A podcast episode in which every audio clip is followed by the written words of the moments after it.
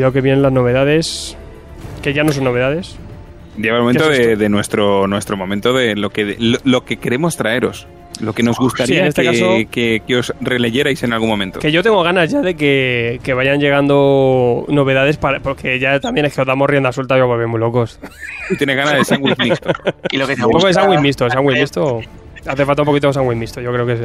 Llevamos mucho tiempo con sándwich de queso, Sí. solo de queso. Entonces ya tú ya quieres un poquito de sándwich mixto, de una cosita Es que, fresca. es que y... también, joder, que estamos ya también cansados de que Sergio Che gane tanto ansiómetro.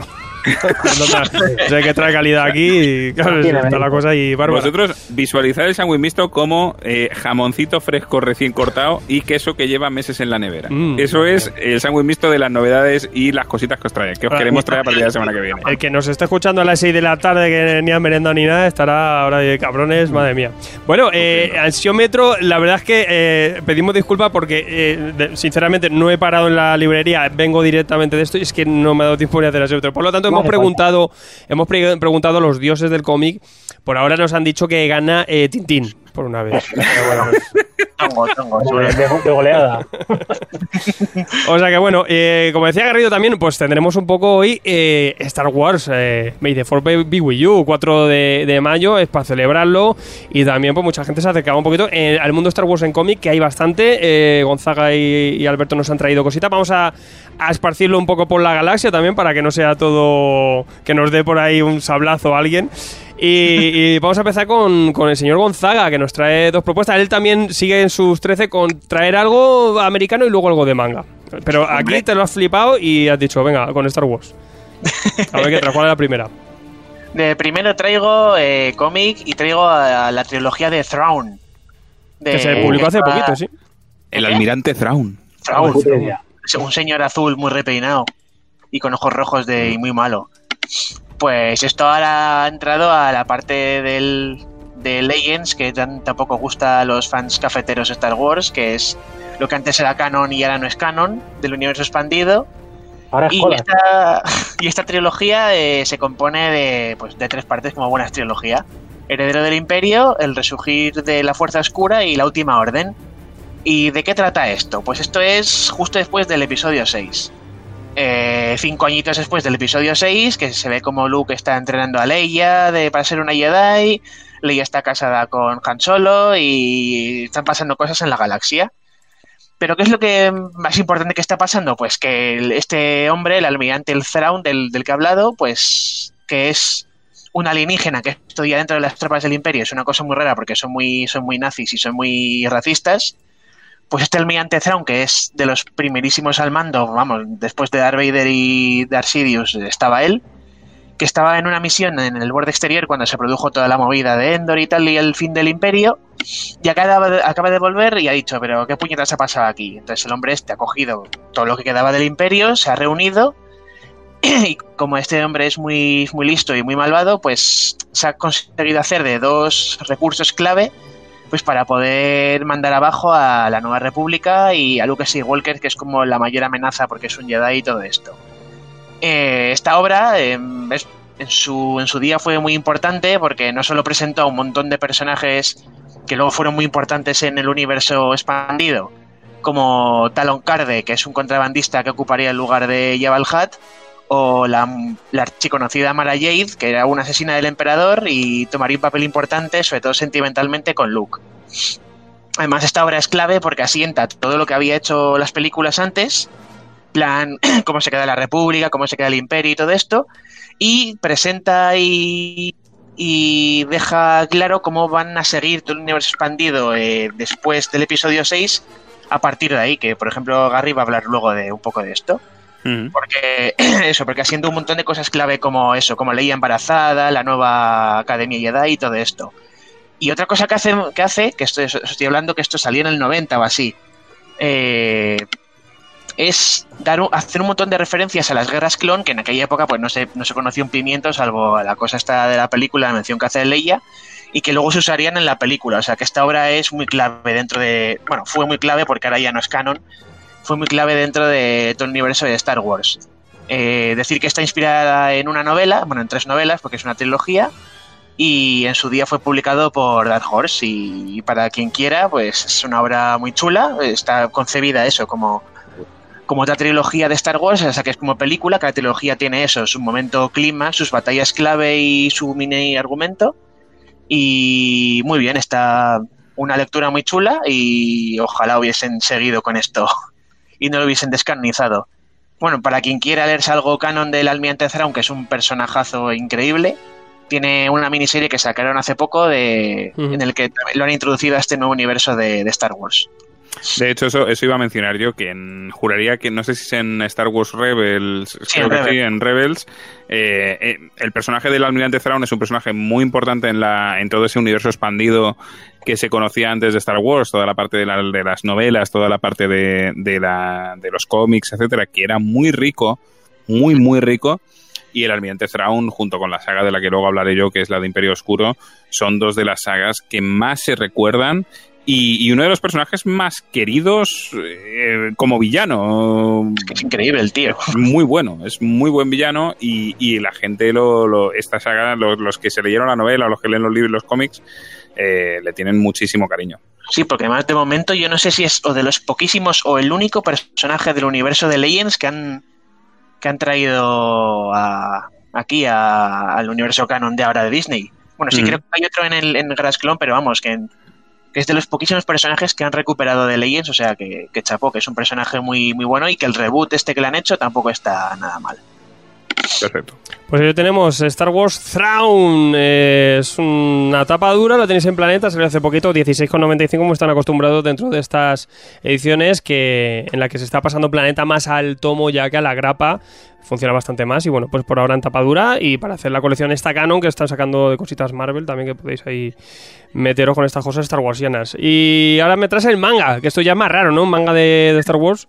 Sí, manga Star Wars, ¿y quién lo diría? Pues primero voy a hablar muy brevemente que para quien quiera tiene la película 1, 4, 5 y 6 en manga, que la reeditaron hace cuando hubo este cuando iban a sacar la primera la, eso, la amenaza fantasma, que hubo este pues eh, que se volvió a, a sacar un montón de cosas de Star Wars, la reedición de las películas y tal, y nada, es pasar las películas de, de Star Wars a manga, no tienen casi ni, prácticamente ningún cambio. A lo mejor en el tono de alguna pelea, por ejemplo, la pelea de Obi-Wan contra Darth Vader es tiene un rollo más samurai, más pausado y está muy chula. Y por lo demás, eso, es Star Wars en manga y es un rollo sonen y tal. Y para quien quiera está muy chulo, creo que se puede conseguir en Planeta o así. Pero de la que vengo yo a hablar es de Star Wars Estrellas Perdidas. Que al igual que lo que hablo de la trilogía de Thrawn, de Thrawn, también es una novela adaptada a cómic, en este caso a manga. Y eh, decir que esta novela y ahora manga es canon. Y esta, este manga trata de la historia de dos personajes nuevos que son eh, Thane Kyrell y Ciena Ri. Nombre raro Star Wars. y pues el manga empieza con la batalla de Hoth en la que nos presentan a Thane, que es un piloto rebelde que al parecer se ha, se ha ido del imperio eh, por su, porque no les gustaba su crueldad y, todo esto. Y, y está todo el rato hablando durante la batalla de Hoth de que tiene que salvar del imperio a una amiga de la infancia, que es la otra personaje de la que, he dicho, que se llama Ciena. Y cuando acaba la batalla, pues nos presentan a Ciena, que, al, parecer es un almirante del imperio y dice que quiere matar a Zane. Y uf, cómo han llegado estos dos, que uno quiere salvar a la otra, pero en cambio la otra le quiere matar. Pues esto, eh, ahora empiezan, después de esta batalla de Hoth, se empiezan a contar la historia de cuando eran pequeños, que se criaron en el mismo planeta, pero eran diferentes clases sociales. Los dos se enlistaron en el ejército del imperio, pero cada uno tomó una, una, un camino diferente. Uno desertó y la otra es un almirante. Pero al parecer también estos dos están, están enamorados, que es de lo que va un poco la obra, el, el más, la chicha que tiene la obra. Y mola mucho el desarrollo que tienen ambos personajes, sobre todo la chica, Ciena, de eso, de cómo se hace fiel al imperio, de cómo luego duda, luego no. Y el manga en general es un repaso de, de, todas las batallas míticas que, que ha habido en, en, en, toda la saga esta de, de la original de Star Wars. Tienes la batalla de Yavin, como había dicho, la de Hoth, luego la de Endor, y una que igual pocos conocen, que es una de Yaku, que no salió en las películas, que es como después de Endor se produjo otra batalla en el planeta en el que está Rey viviendo, que ahí fue donde se, se descalabró del todo ya el imperio. Y bueno, decir que este manga no, no, no añade nada nuevo al canon, simplemente es una historia de dos personajes alternativos en el universo de Star Wars. Está bastante, está muy bien ambientada y mola mucho el desarrollo de personajes y ver eso, de, diferentes perspectivas. Eh, por ejemplo, ver desde un imperial que ha sobrevivido a, a la estrella de la muerte, ver todos los restos ahí, ver a sus compañeros que han muerto. Está muy, muy interesante la obra, ya digo, no adapta nada nuevo, pero, pero mola ver cómo ese desarrollo de personajes y todas esas perspectivas diferentes que da de, de toda la, de esta pequeña saga de, de la trilogía original. Pues ahí tenemos ese Star Wars Estrellas Perdidas. Así que el, eh, tenéis la novela en Planeta, el manga no lo localizo yo. O sea, a lo mejor es una cosa que ya tenéis que tirar de digital. La verdad es que aquí publicado en España, poco. Ya me traes cosas Claro, inéditas raras. estaba por ahí en, en Panini, además. Pues ya te digo que buscando no, no he encontrado muchas referencias. Sí, puede ser que se, se editase en algún sitio. Pero bueno, sí que la novela sí que la tenéis todavía en Planeta. Que Planeta publica novelas de Star Wars para hincharos. Todo lo que sea que os mole el, el universo extendido, pues, pues ahí tenéis de todo. Pues muy bien, estrellas perdidas. Pues muy bien, Gonzaga. Eh, voy a pasar ahora a Sergio, que también nos propone BD y manga Yakuza. Me mola, me mola. Aparte, una serie que a mí me flipa. A ver, eh, bueno, me traes a uno de tus autores fetiche. Y uno Sí, de mis bueno, dibujantes como fetiches. dices tú, eh, voy a intentar continuar después de esto. Bueno, yo voy a jugar con, con mis armas, os voy a llevar al mundo terrenal. Y sí, la verdad es que esto, en este confi- confinamiento, estoy trayendo un poco a mis, a mis más queridos amigos. He traído a Jason Aaron, he traído a, a mucha gente y ahora a Cidru, fíjate, toca Cidru. Me falta algo de Alamur para próximas semanas. Y bueno, quería una de las obras que quería releer y de las que más chicha tienen, yo creo, y más se puede sacar de Cidru es La Mondaine, eh, publicado como suele ser habitual por Norma Editorial, y que fue el- un nuevo trabajo del equipo creativo formado por Cidru y por Jordi Lafebre, por el catalán, que ya nos maravillan en, nos maravillaron con Lidi, con esa obra de Lidi, con la serie de los buenos veranos, pues aquí tienen una, una obra más que es una muestra, otra muestra más del, del increíble talento que tiene Cidru para camaleónico, ¿no? Para lo conocemos del Slice of Life, pero bueno, aquí se pone un poco la, la bata, ¿no? El- la gabardina de Fabien Nuri y nos trae un relato de, de la Francia ocu- ocupada de la Segunda Guerra Mundial. La obra va a empezar, en, pues eso, en, el, en París en el año 44 con, con un grupito de personajes así como si fuera una obra teatral que están recluidos en una estación de metro porque los, los alemanes están bombardeando bien la ciudad y vemos cómo empiezan a relacionarse entre sí. Pues tenemos al, al soldado alemán, un soldado nazi majete, tenemos por ahí algunas mujeres de vida alegre, un padre con su hija, un perrete y un antiguo, un antiguo policía que pues pasará a contarnos su, su historia de siete años antes, estamos en el año 37, y como este policía, este protagonista, eh, Emile Lousseau, no confundir con Clouseau, eh, llega procedente de, de una unidad superior a, a lo que se conocía co- coloquialmente como sí, como la, la Mondaine, el nombre que da título a la obra, que es la unidad especial, lo que en Estados Unidos conoceríamos por antivicio, un, un organismo de lucha contra el prosenetismo. Vamos, eh, París en esos años estaba mm, llena de, eso, de, de vicio, prostitución, pornografía, perversión por todos lados. Y esta unidad lo que lucha es un poco por, bueno, llevándose de vez en cuando sus, sus beneficios de, de acabar un poco con tanto, con tanto vicio que reinaba en París. Y vamos a ver la típica, la típica historia policial, ¿no? Como el joven idealista, ¿no? Entra a formar parte de una, de una nueva unidad, pues eh, virgen, blanco. Vemos ya como al principio eh, se sorprende porque ve a dos de sus compañeros interrogando a un sospechoso, enseñándole vocabulario, como ellos dicen, o sea, dándole, dándole con el diccionario en la cara. Y vamos a ver, pues, como todas estas historias policíacas, cómo a partir de ahí va. El tío se va haciendo cada vez más oscuro, va, aprendiendo de la vida, del trabajo, un poco como, el esquema de la película Sérpico. Y en medio de todo eso, pues vamos a ver, eh, como siempre, Cidru sabe retratar muy bien las relaciones. Hay unas cuantas relaciones íntimas muy, muy bien tratadas. La relación con, su madre, con su padre ausente, con su. bueno, con con un par de mujeres de las que él se irá encaprichando. Y yo he dicho siempre que esta es una obra, bueno, aparte el, el dibujo, por, por acabar ya con el aspecto artístico, el dibujo de la febre, sabéis que es uno de mis, de mis favoritos, es brutal. Aquí, eh, pues viñetas a gran formato, una narración muy, muy buena, que bueno, y el estilo amable que caracteriza a la febre eh, contrasta muchas veces con lo, lo duro ¿no? y, lo, y lo directo que, que nos, que nos narran las imágenes. El color es también maravilloso. eh, podemos ver a través del color en cada momento si estamos en un flashback, si estamos en, en qué época estamos, si estamos dentro, fuera, el tiempo que hace, está todo súper súper detallado en el color. También el uso de la, de la luz, que está muy, muy conseguido. Y como digo, eh, yo lo pongo en la línea de la, pues estas obras tipo Eras una vez en Francia. No tiene eh, la duración, eh, la, complejidad ni la densidad de Eras, de Eras una vez en Francia, pero para que me vayáis entendiendo es más o menos ese tipo de obra. Es un guion muy, muy trabajado, eh, muy entretenido, que entra por, por los ojos y lo vais a disfrutar. Además, bueno, tiene el añadido de que a lo mejor al, al que se le haga escueto un solo álbum europeo, estos son dos partes, es una historia en dos partes, o sea que No, no serían- pidáis integral, ¿eh? que esto tiene- hace mucho que no, No, que claro, no bueno, se no, creo sí. que, no creo que salga. No lo creo, pero claro, si lo saca Norman Integral, la verdad es que sí, mucha gente picaría. Pero bueno, tenéis dos volúmenes a sesenta y tantas páginas y bueno, tenéis una historia un poquito más, más larga de Cidru para, para disfrutar. eh, pues eso, lo que os guste ese tipo de historias, eras una vez en Francia y todo eso. Con muy buen sabor, con muy, muy bien trabajado, muy buenos personajes. Pues a mí la, la me, me gusta mucho, la verdad. Eh, a mí, fíjate que es de las pocas que me faltan eh, por, por tener de, de, de Cidru y, mira que soy fan de La Febre, tengo también Lidilla, unas cuantas, a mí me, encanta cómo, cómo dibuja, es una, me parece un maestro, maestro de, la BD y tengo ganas de que saque algo nuevo para traerle aquí, entrevistarle. Y porque por ejemplo yo no sabía que era como, eh, catalán y dije, madre mía, pues si este hombre vive, vive cerca. Y, sí que tiene muy buena pinta, yo es que me picas tú con tus lecturas porque este la verdad es que, mola Cidru pues en este caso pues con una cosita así más, más histórica pues tiene, tiene ese saborcito. Además que eso, que no, solo, no te quedas en un solo tomo, como pasa en otras.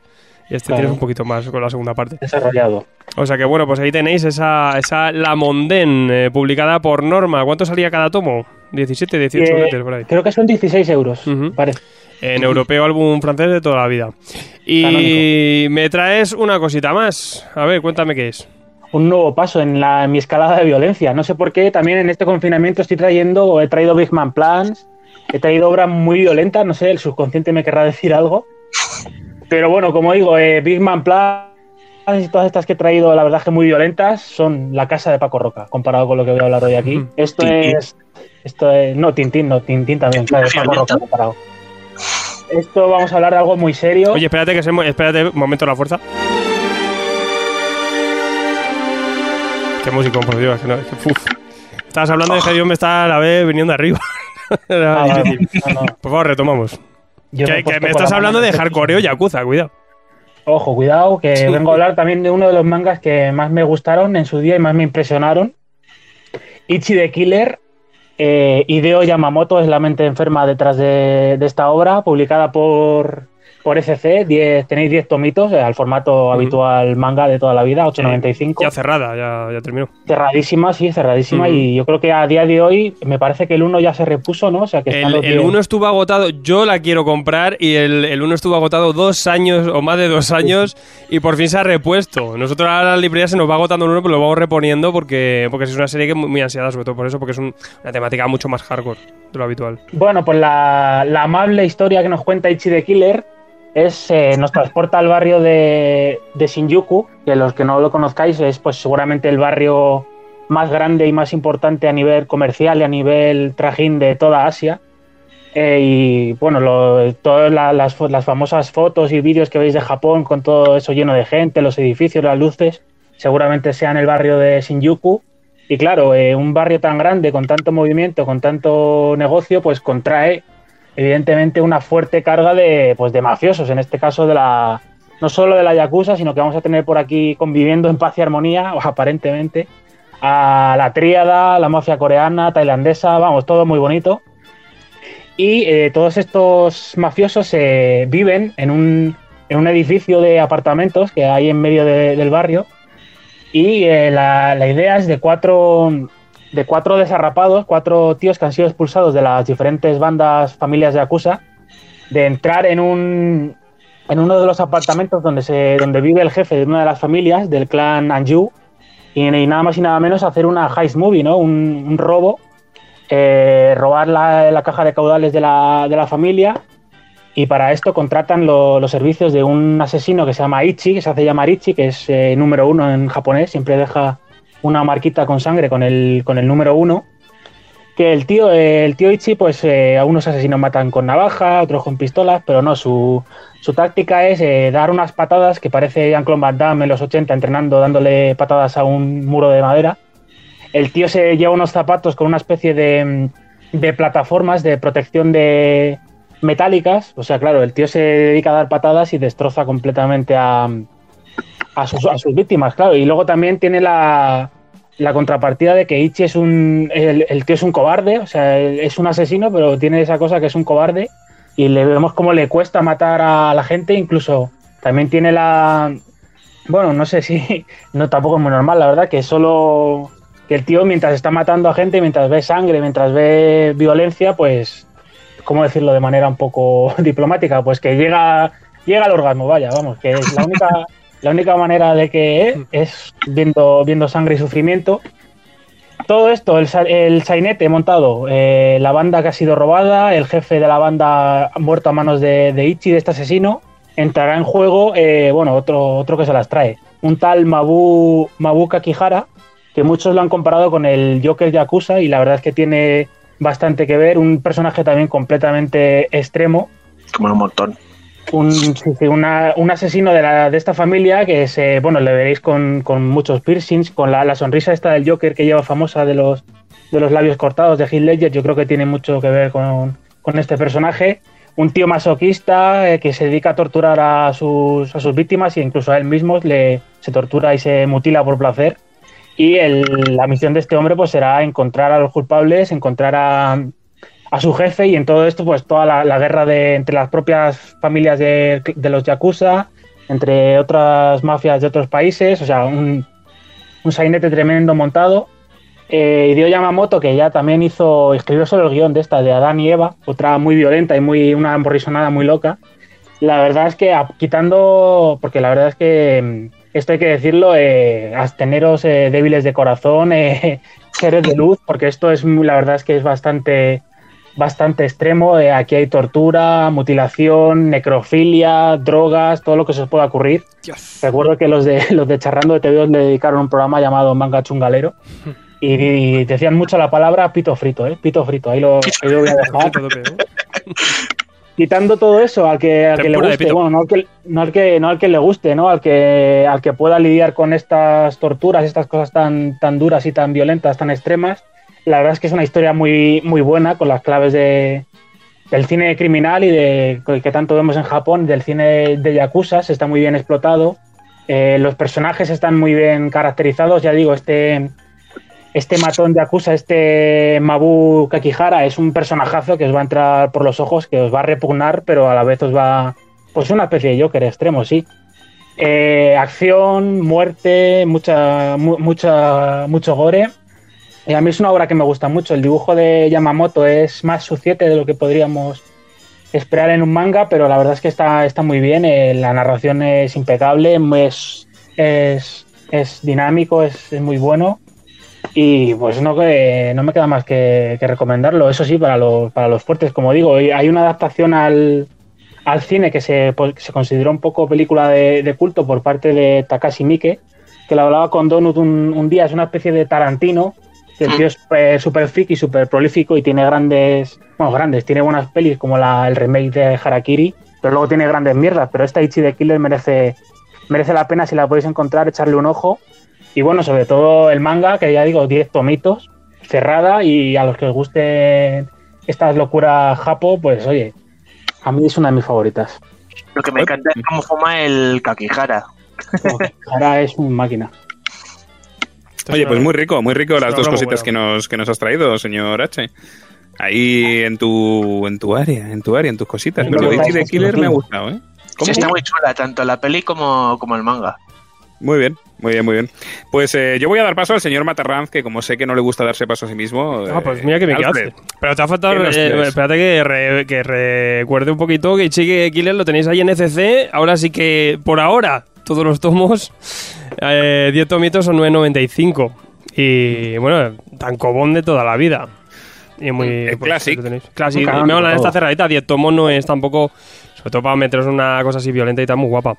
Pues gracias por darme paso, Bonico, porque pues nada, os traigo una cosa que me he metido así entre pecho y espalda y me he vuelto muy loco en meterme en el universo de Love and Rockets. Cuidado.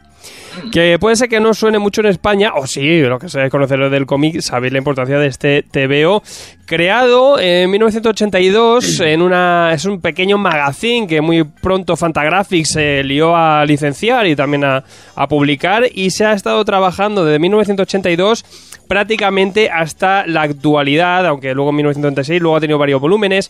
Y tenemos aquí el trabajo de eh, tres hermanos mexicanos eh, residentes en California, Jaime, Gilbert y Mario Hernández. Y, bueno, pues eh, quien no los conozca, pues estos tipos se liaron, estos hermanos mexicanos, además, pues viviendo en América, se liaron a hacer un cómic independiente que nos va a tratar un poco de un slice of life de, de dos chicas, dos chicas eh, que, bueno, eh, bueno, en este caso sería la historia de, de Jaime Hernández, porque cada uno de estos hermanos tendría una historia. Quizá luego la que se ha quedado un poco más, más reconocida es Locas de, de Jaime Hernández. Luego Gilbert y Mario abandonarían más adelante la serie. Gi- Gilbert también tuvo varios trabajos que se han recopilado. Y quizá, pues eso, este Loca- Love and Rocket lo recordamos más como Locas, ¿no? El que es en verdad la que luego aquí dedicaba Jaime Hernández, aunque sin desmerecer la de sus hermanos, pero quizá es la que más se ha prodigado y con el tiempo se ha expandido. Son varios volúmenes lo que se lo que han traído aquí y lo que decíamos es un poco pues es un slice of life de, de unas chicas Maggie Chascarrillo y Hoppy Grass que son dos chicas eh, dos chicanas eh, estadounidenses. Eh, la historia está ambientada en, en una especie de cyberpunk de los años 80 cuidado porque tenemos aquí ambiente un poco de ciencia ficción algunos elementos así un poco más futuristas aunque luego todo eso queda muy de fondo Incluso se va diluyendo un poco con el resto de historias. Y en verdad también eh, coge aquí eh, Jaime todo el, el- rollo de, de la estética punk de la escena de, de la época, ¿no? Y, seguramente si, si os acercáis a Locas vais a encontraros un ejercicio muy similar a Strange in Paradise. Y en este caso es porque eh, Strange in Paradise tiene, coge, Terry Moore coge muchísimo de Locas, coge muchísimo de Love and Rockets. Incluso esta obra podríamos decir que te guste más o menos, es importantísima en la escena independiente, el cómic independiente, porque tiene eh, una base de la que luego millones y millones de autores han tomado referencia. Eh, estamos hablando de eso, por ejemplo, si os acercáis luego a Strange in Paradise vais a encontrar mucha similitud. Quizás puede ser la cosa más directa, pero por ejemplo también vais a ver un tratamiento de dibujo de Jaime que a veces hace eso- ese, ese ejercicio de sombras y claroscuros que pueden que podéis encontrar luego en las obras de Daniel Klaus. Podéis te- incluso ese trabajo de, tintas lo podéis encontrar luego en trabajos de Mike Miñola como en, en Hellboy. Eh, y así eh, podríamos tirarnos eh, hasta, hasta mirar muchísimas muchísimas obras, incluso Transmetropolitan que coge mucha estética de aquí planteamientos que mete que mete este hombre en esta historia, que al final, a fin de cuentas, eh, siendo tratado como un magazine, son historias sueltas, diferentes relatos, unos cortos, unos más largos, algunos con partes, pero que sí que van avanzando en la trama y en la vida de, estas muchachas, eh, pues con su vida diaria. Vamos a ver cómo trabaja, las relaciones que tiene, situaciones locas, algún día que salen. Como decimos, es un gran slice of life, pero que forma parte de un todo y se puede disfrutar también de forma independiente. Las primeras historias em, eh, quizás son un poquito más duras, pero va cogiendo ritmo y sobre todo te vas haciendo, eh, vas cogiendo cariño con estos, con estas, estos personajes principales, ¿no? Y lo, lo interesante es cómo va desarrollando. Es una historia sobre todo de desarrollo de personajes, porque vamos a ver cómo evolucionan, cómo envejecen, ¿no? La última obra, que a lo mejor la traemos más adelante, sí que no, no, no- no pudimos traer las novedades.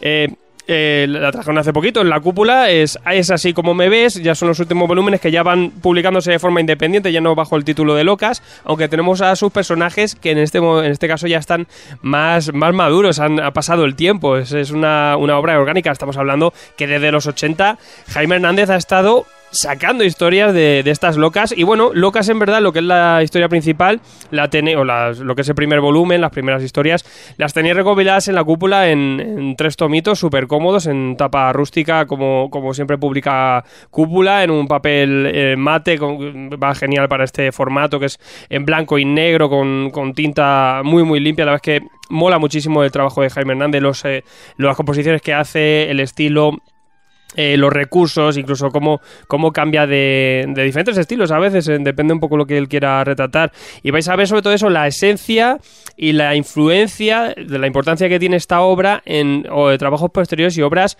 que hoy en día, sobre todo de, de ejercicios independientes que podéis encontrar. Es una obra casi fundacional para todo un género y, y Jaime Hernández aquí tiene un trabajo que es una barbaridad.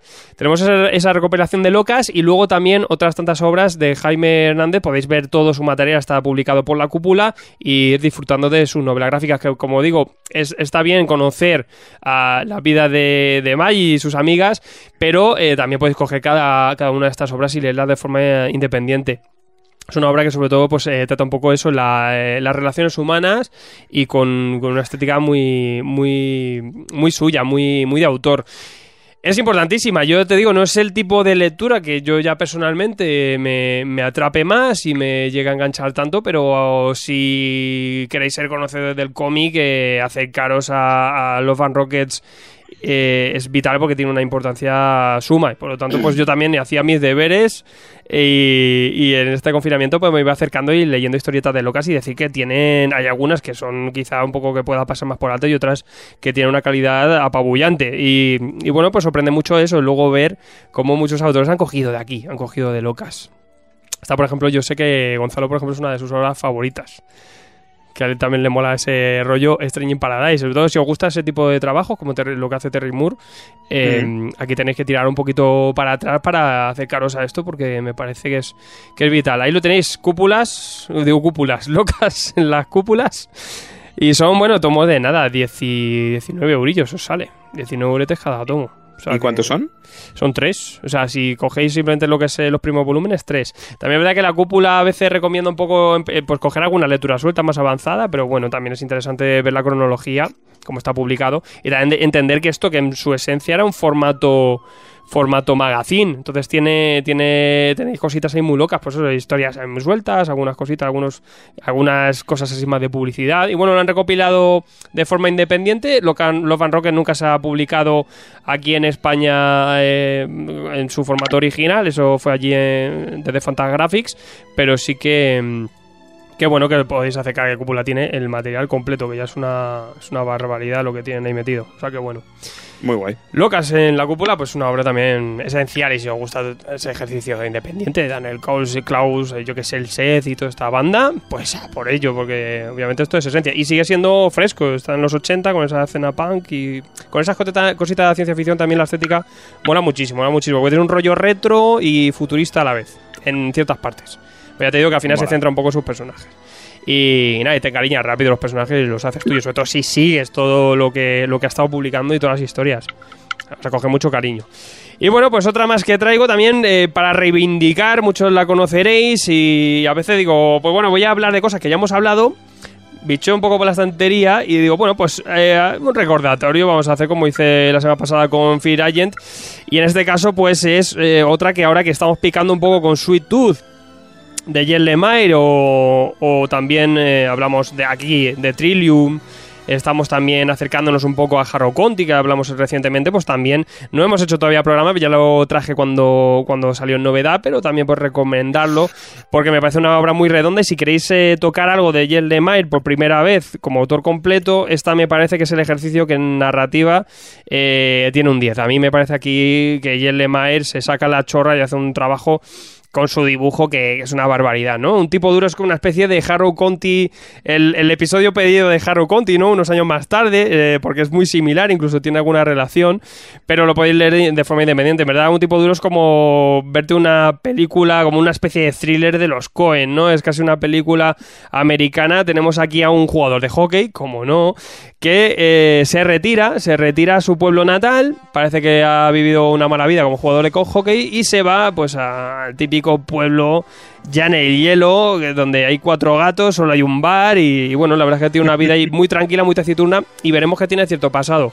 Pero bueno, en medio de este retiro y este hombre intentando, intentando pues llevar su vida de una forma más apaciguada, el pasado se le va a venir encima porque vamos a ver cómo eh, su hermana, que estaba por ahí desperdigada, acude a él hu- huyendo de su marido, de su pareja, que eh, le estaba maltratando. Entonces, bueno, ahí se va a encontrar el hermano con... va a tener que retomar la relación con esta hermana y además pues protegerla del, de, de su marido, que la verdad es que es un hijo de puta y, y, y, bueno, pues al menos un jugador de hockey puede hacerle cierto frente. Es una historia dura, es una historia también que nos sigue hablando de la familia, tiene ese toque, ese componente que mantiene un poco esa estética de Haro Conti y la temática, pero lo, lo, que es alucinante también pues es un poco como compone. Tenéis ese dibujo muy desgarbado, la tinta aquí es muy muy desgarbada, pero, pero mola mucho el acabado también porque aquí Lemire mete unas acuarelas, mete acuarelas aguadas siempre en un tono azul, a veces eh, sorprende con algún color eh, para, para, ciertos flashbacks, para ciertos puntos, algún rojo,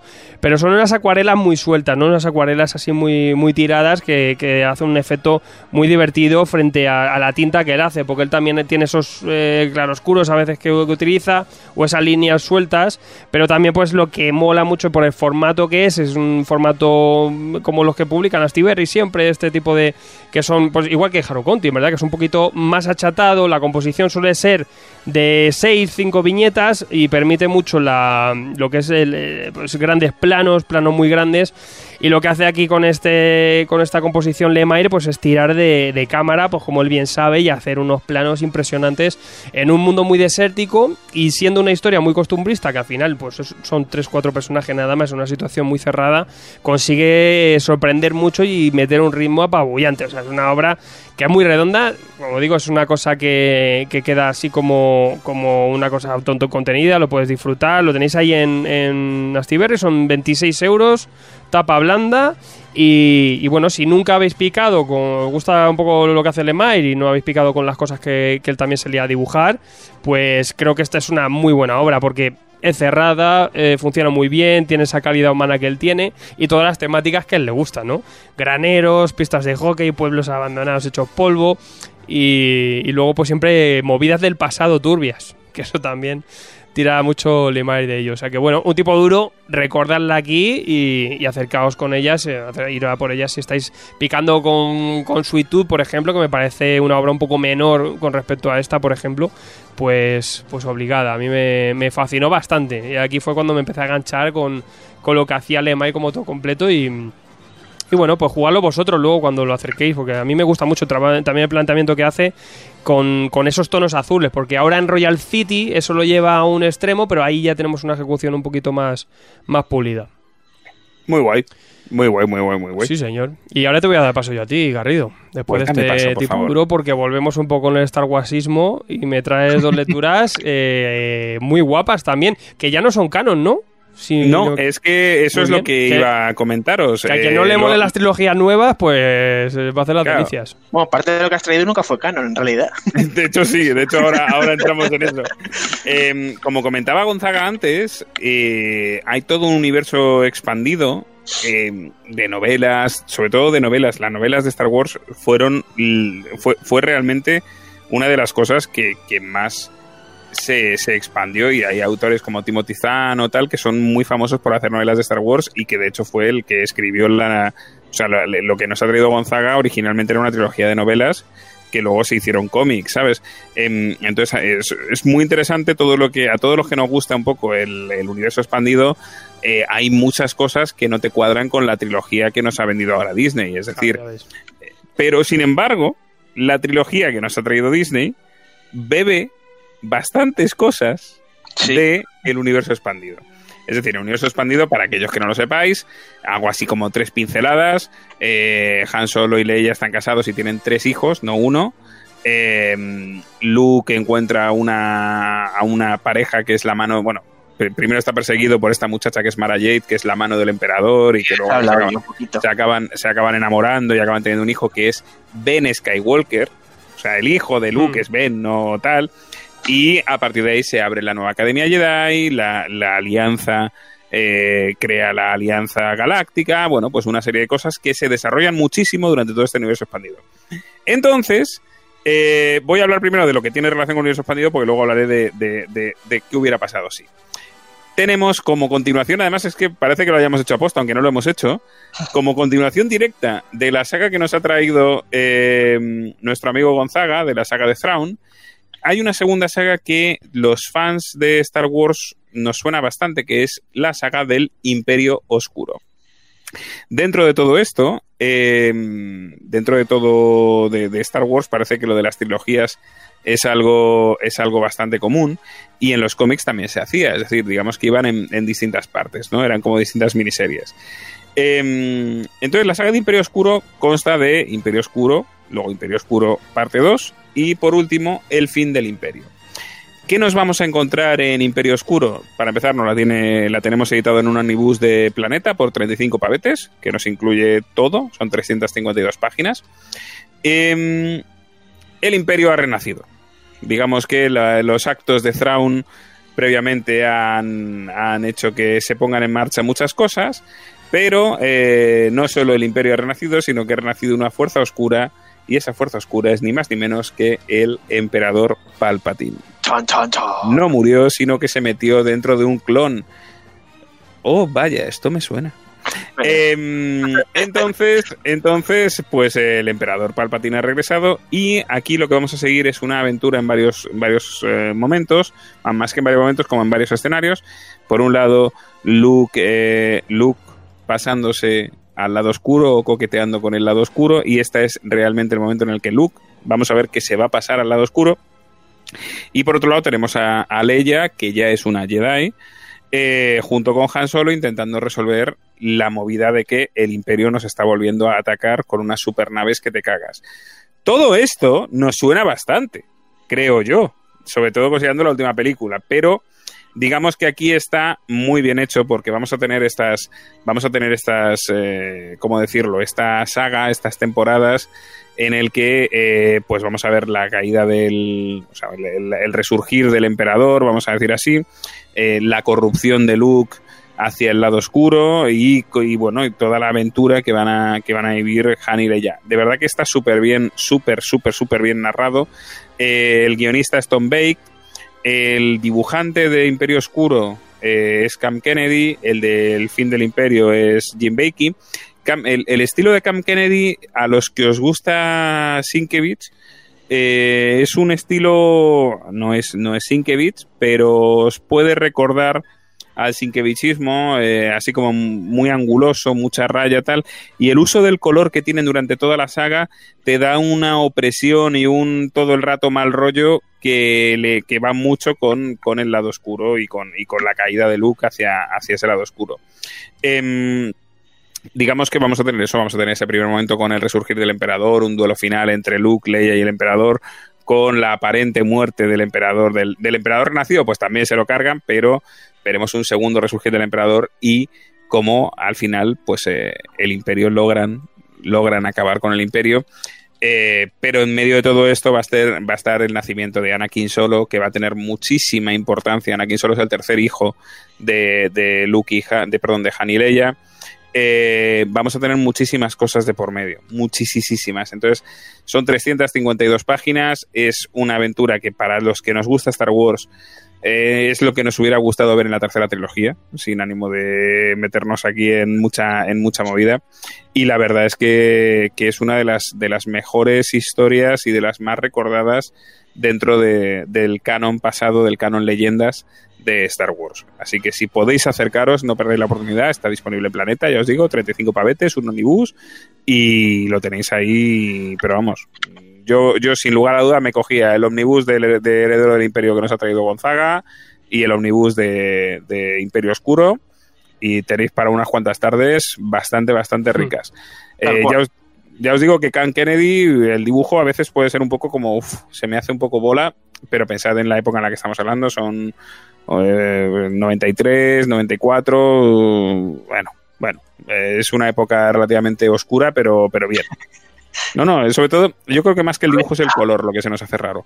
Sí, pero aún así yo creo que va con la obra, el rollo ese del color. O sea, y... a mí, a mí Luke me da muy mal rollo en esta obra. Muy mal rollo. O sea, la, el, el, cómo lo dibuja, las sombras que le hacen los ojos o las luces que le hacen los ojos. O sea, el tío de verdad que le da un, un toque muy, muy, muy chungo a, a Luke. Así que yo ya os digo que... ¿Cómo, cómo? No, que iba a decir que con la cara de bueno que tiene Luke había que conseguir darle un tono mal rollero y, y, y lo, lo, consiguen, consiguen, ahora se lo consiguen. Nah, ahora, lo ahora, ahora, ya Marjamil la tiene. Ya Marjamil podría ser un personaje oscuro. Está como una cabra. Así que nada, así que ya, ya os digo, esta es mi primera recomendación si queréis meteros un poquito en el mundo leyendas. Pues muy bien, Star Wars Imperio Oscuro, esa nueva edición que lo tenéis integral ahí en estos tochales, ¿no? Como- También como las Clone Wars, eh, 35 bretes. Muy ricos. Y Es que, es que con esto tenéis una historia acá de narices. Y que estuvo, y que durante mucho tiempo no se pudo conseguir muy bien, ¿eh? Esto lo tenía antes Norma por el trato de Dark Horse y, y lo teníais en rústicas y para encontrarlas era un percal. Era un percal. Así Sí, que ahora nada, cuando editando Legends, ahora es más fácil, entre comillas, conseguir todas estas, mucho. estas joyas olvidadas. A ver si nos traen pronto. Imperio Carmesí yo creo que no está reeditado, ¿no? Uf, Bueno, ya se va perdiendo. De, de Dark Horse también, quien quiera ir bicheando y buscando, que vaya rebuscando rápido porque también se va agotando y Planeta se está centrando un poquito Tarda. más en lo de Marvel. Tarda, Mm. planeta tarda. Muy bien, y a ver, yo, vosotros sabéis que yo soy muy fan de los otros mundos, soy muy fan de los What Ifs, y Star Wars también ha tenido sus What If, y nos lo han recopilado. De hecho, durante mucho tiempo en Norma solo estuvo editado el primer What If, digamos, el primero de mm, este Star Wars Infinitos, se llama. Y nos, nos llevan a qué hubiera pasado si tal cosa o cual cosa hubiera pasado de una forma diferente. Em, ya os digo que durante, durante, vamos, hasta esta edición solo, solo existía el Star Wars Una Nueva Esperanza eh, Infinitos. Y faltaba tanto el del Imperio Contraataca como el de Retorno de Jedi. Entonces los fricazos como yo los compramos en inglés porque no los editaron nunca. No llegó a editarse, fue una locura. Y, ya por fin nos han traído una edición en el que recopilan los tres. ¿Qué nos vamos a encontrar? Pues literalmente un what if. Nos vamos a coger, vamos a coger las tres películas y van a cambiar algo o algo va a salir mal o algo no va a salir como eh, se esperaba. Y a partir de ahí se va a hacer un pifostio de narices súper divertido. Eh, Star Wars, una nueva esperanza. Eh, el uno de los misiles de protones explota antes de tiempo. O sea, Luke lo ha logrado meter por el agujerito. Uno de los misiles sí ha llegado al centro de la estrella de la muerte, pero otro ha explotado antes de tiempo.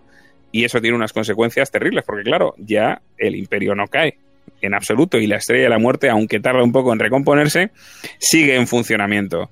Eh, a partir de aquí, pues eh, habrá que ver qué ocurre con Luke, qué, ocurre con Han. Leia es apresada porque logran apresar a gran parte de los de los eh, de los rebeldes que estaban en esa luna de Yavin.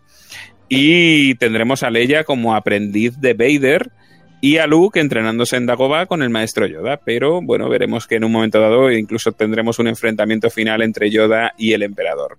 Este es súper divertido y es para mí un- una joya que merece la pena muchísimo leer. En el Imperio contraataca, ¿qué sale mal? ¿O qué cambia?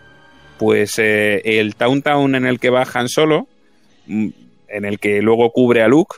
¿Os acordáis? Cuando le abre las tripas y le dice que mal hueles para mantenerle caliente muere antes de que Han encuentre a Luke y aunque le encuentra, Luke no sobrevive a esa noche.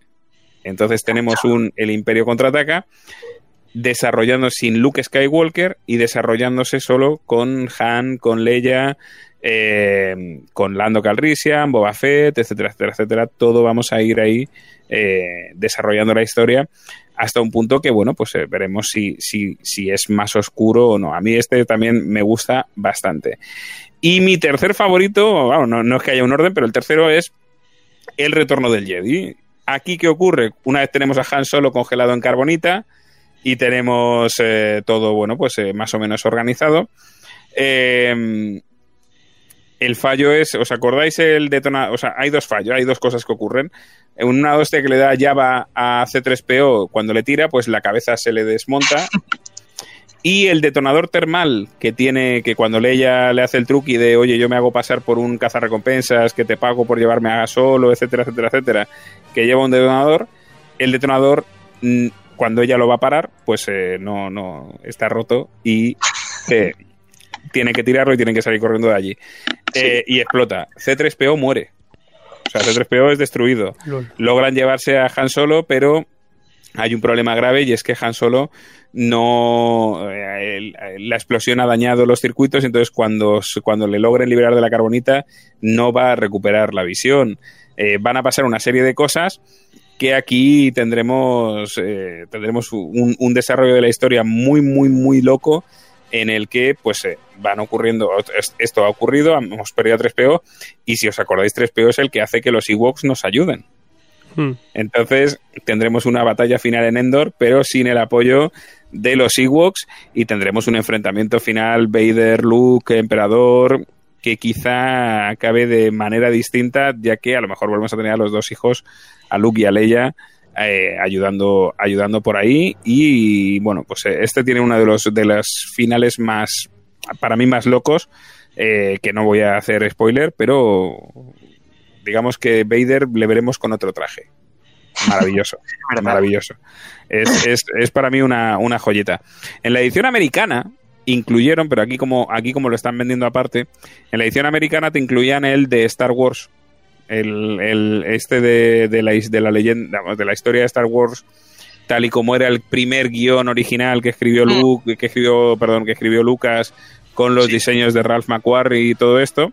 Eh, pero bueno, aquí no lo traen y en el fondo también te digo que no me... O sea, lo prefiero. Lo prefiero porque al final que hago eso no es un, no es un infinitos. Eh, por 30 euretes tenéis un, un omnibus con los tres infinitos. Eh, a que todos aquellos que os mole todo el rollo este de, de What Ifes y otros mundos son súper divertidos de leer, tienen bastante calidad tanto de dibujo como de guion. Sobre, para mí el primero sobre todo tiene muchísimo dibujazo. Eh, y nada, chicos, o sea, yo esto es otra de esas recomendaciones aprovechando aprovechando que estamos en la semanita esta de, Star Wars. eh, yo creo que es una de esas oportunidades de, de- de redescubrir cosas que a lo mejor eso se editaron hace unos años y, pasaron un poco desapercibidas y que pues esto se publicó en 2014, eh, ojo.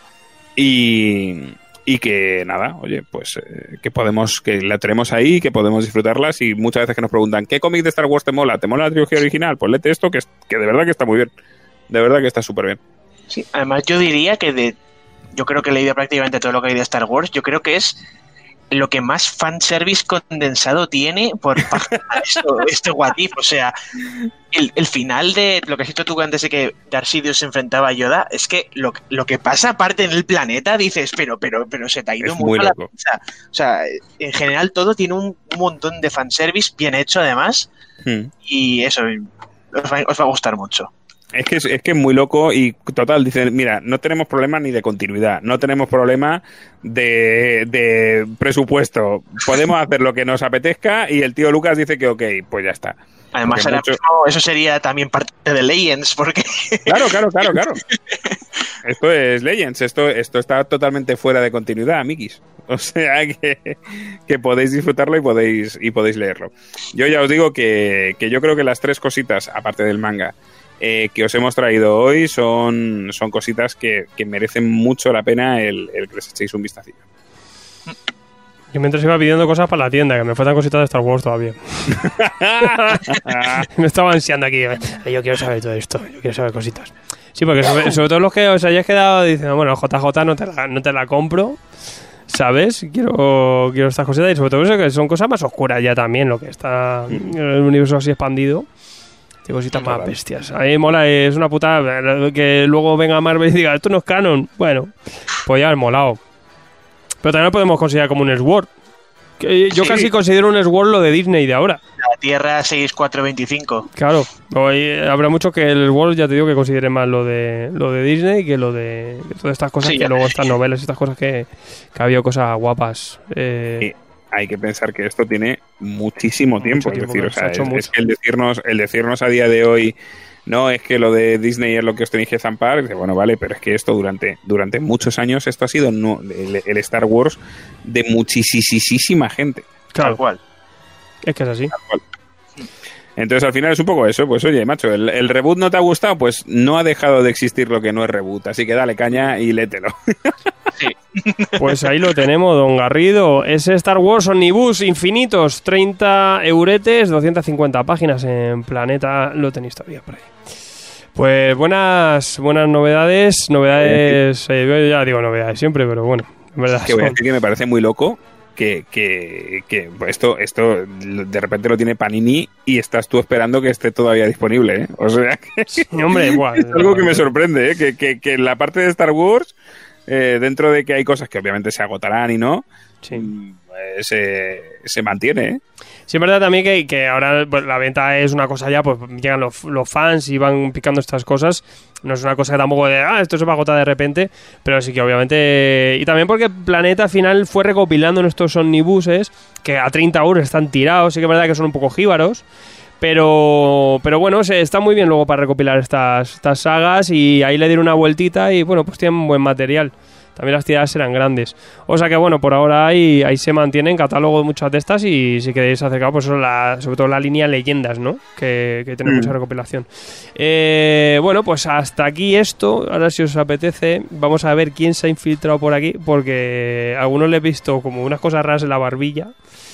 Y, y vamos a ver un poco esta incursión, porque hay gente Yo por creo ahí que, tiene un plan que las barbas ocultan, las barbas ocultan secretos. La barba ¿eh? ocu- oculta el tema, claro. Eh, Ahora que se afeitan algunos en el confinamiento, que yo no entiendo, luego el que no tiene barba eh, se la deja y el que la tiene se la quita. Es el momento de la subversión, pues el momento de la invasión Skrull. de aceptar el cambio. Abrázalo ahora. Abraza el cambio. Él te quiere. Él te ama.